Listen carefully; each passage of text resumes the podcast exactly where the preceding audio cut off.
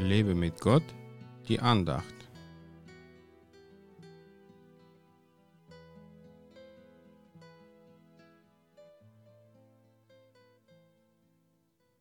Denn ich bin überzeugt, dass die Leiden der jetzigen Zeit nicht ins Gewicht fallen gegenüber der Herrlichkeit, die an uns geoffenbart werden soll. Römer 8, Vers 18. Wer will schon leiden? Ich bestimmt nicht. Aber wenn ich leiden muss, dann kann ich das heute ohne Murren und Klagen tun. Wie schaffe ich das? Ganz einfach, weil ich nach vielen Jahren im Glauben Gott vollkommen vertrauen kann. Er lässt nichts zu, was ich nicht ertragen könnte. Er lässt aber das Leid zu, um sich dann selbst darin zu verherrlichen.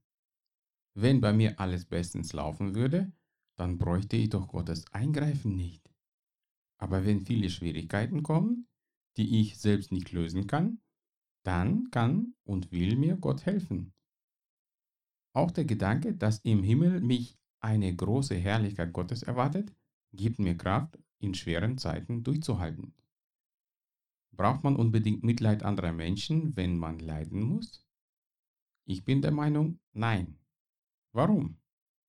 Wenn jemand zu mir kommt und sagt, Ach du Armer, dir tut's ja so weh, du tust mir so leid, dann spricht er mir nicht den Mut zu, sondern will mich zum Jammern provozieren. Dann habe ich zwar jemanden, bei dem ich mich ausjammern kann, aber wirklich ermutigt und gestärkt werde ich dabei nicht. Denn jedes negative Wort, das ich ausspreche, macht mich noch schwächer und kränker, weil ausgesprochene Worte Macht haben. Vielmehr braucht man Gebet des Glaubens und ein mutmachendes Wort, wenn man gerade leidet. Das wirkt viel besser als Mitleid. Es ist nicht verkehrt, mit jemandem mitzuleiden, aber bemitleiden muss man ihn nicht. Wenn du gerade leiden musst, dann bekenne laut den Sieg über dein Leid und danke Gott für die Erlösung. Er wird dich durchtragen und dir die nötige Kraft geben, um alles zu überwinden. Mache anderen Mut, die gerade leiden, ohne sie zu bemitleiden. Sie brauchen keinen, der ihnen hilft zu jammern, sondern einen Mutmacher. Gott segne dich.